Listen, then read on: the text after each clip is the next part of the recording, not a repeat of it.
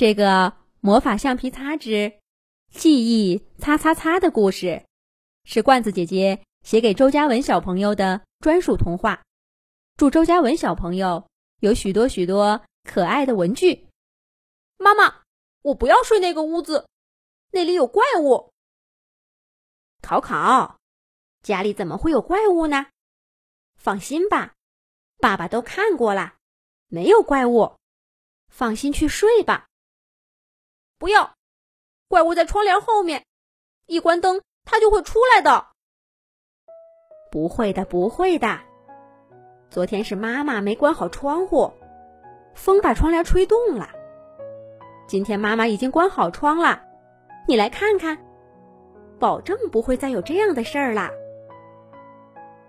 考考爸爸和考考妈妈一遍一遍劝说着，但考考小朋友就是不为所动，坚决不肯到自己房间睡觉。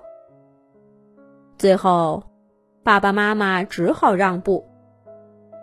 就这样，从三岁起就独立睡觉的考考小朋友，跟爸爸睡了一晚。第二天，考考一家刚走。家具家电们就热烈讨论起来。电视机老 K 说：“这可不是个事儿啊，得赶紧想个办法，让考考小朋友好起来。”那个大木床木木，考考昨天在你们那边睡得怎么样啊？老 Q 冲考考爸爸妈妈的卧室里高声喊道。大木床木木回答说：“睡得挺好的，早上闹铃响了，还不想起床呢。”没等老 Q 说话，板凳小六先抢先说道：“那就对了，就是给小莲子吓着的。小莲子，这是你惹出来的事儿，你得负责任，负责让考考小朋友赶紧好起来。”窗帘小帘子早就内疚的不得了。听了小六的话，小莲子一脸苦笑：“是是是，都是我不好。看着考考小朋友这样，我也不好受。可是我不知道该怎么办，总不能我自己去跟他说对不起吧？那样他不是更害怕了吗？你们大家。”得帮我想个办法呀！小莲子说的没错，有人在的时候，家具家电是不能说话的，谁也不能破坏这个规矩。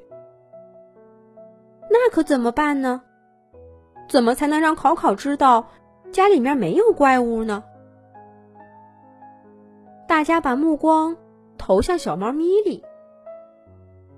米莉赶紧摆摆爪爪说：“喵，别看我呀，这事儿我可帮不上忙。你们不能说话，难道我就能吗？”冰箱老 Q 说：“要不然，把我的好吃的摆在显眼位置，让考考妈妈看见了，都做给考考。吃的好，一高兴就不害怕了。”桌子罗罗说道：“我看不成，考考妈妈昨天做的是考考最爱吃的油焖大虾，都没什么用。那要不讲几个好听的故事吧？这一听就是书架小 C 的主意。玩具小熊帮着他，一本一本的翻着画册，《小怪兽历险记》，怪兽和小男孩，家里的小怪物。”小 C 着急的说：“怎么都是这些书？本来考考就怕怪物，哪还能看这些？”沙发莎莎提议让考考到他那儿睡。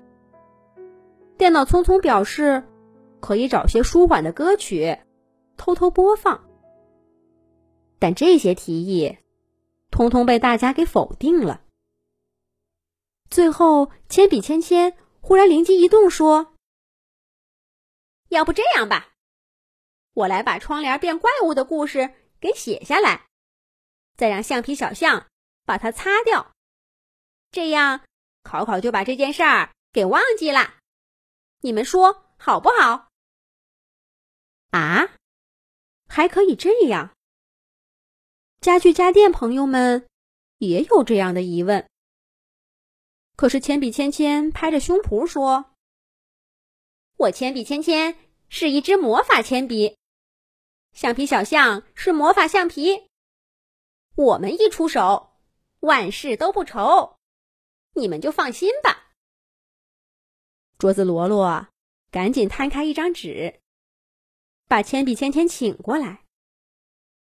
卧室里的朋友们，你一句我一句的回忆当天晚上的情形。铅笔芊芊写两句，改两句。写了满满三页纸以后，终于把事情的经过叙述清楚了。大家刚想一块看看还有哪里需要修改，可门响了，考考一家回来了。桌子罗罗赶紧把几张纸藏好，家具家电们各归各位。跟昨天一样，考考小朋友一回来。就跑到爸爸妈妈屋子里去了。可考考爸爸却一直在桌子上忙活，一直到睡觉前才停下来。桌子罗罗这才有机会把整个计划告诉给橡皮小象。时间太紧了，小象看都没看，就把芊芊写在那三张纸上的字擦得干干净净。家具家电朋友们。紧张兮兮的盯着洗漱完毕的考考，看着他跟爸爸妈妈道晚安，然后又走进自己的房间里。第二天早上，又听被子懒懒说：“考考睡得好极了。”大家这才松了口气。可这个问题真的就这样轻松的解决了吗？下一集讲。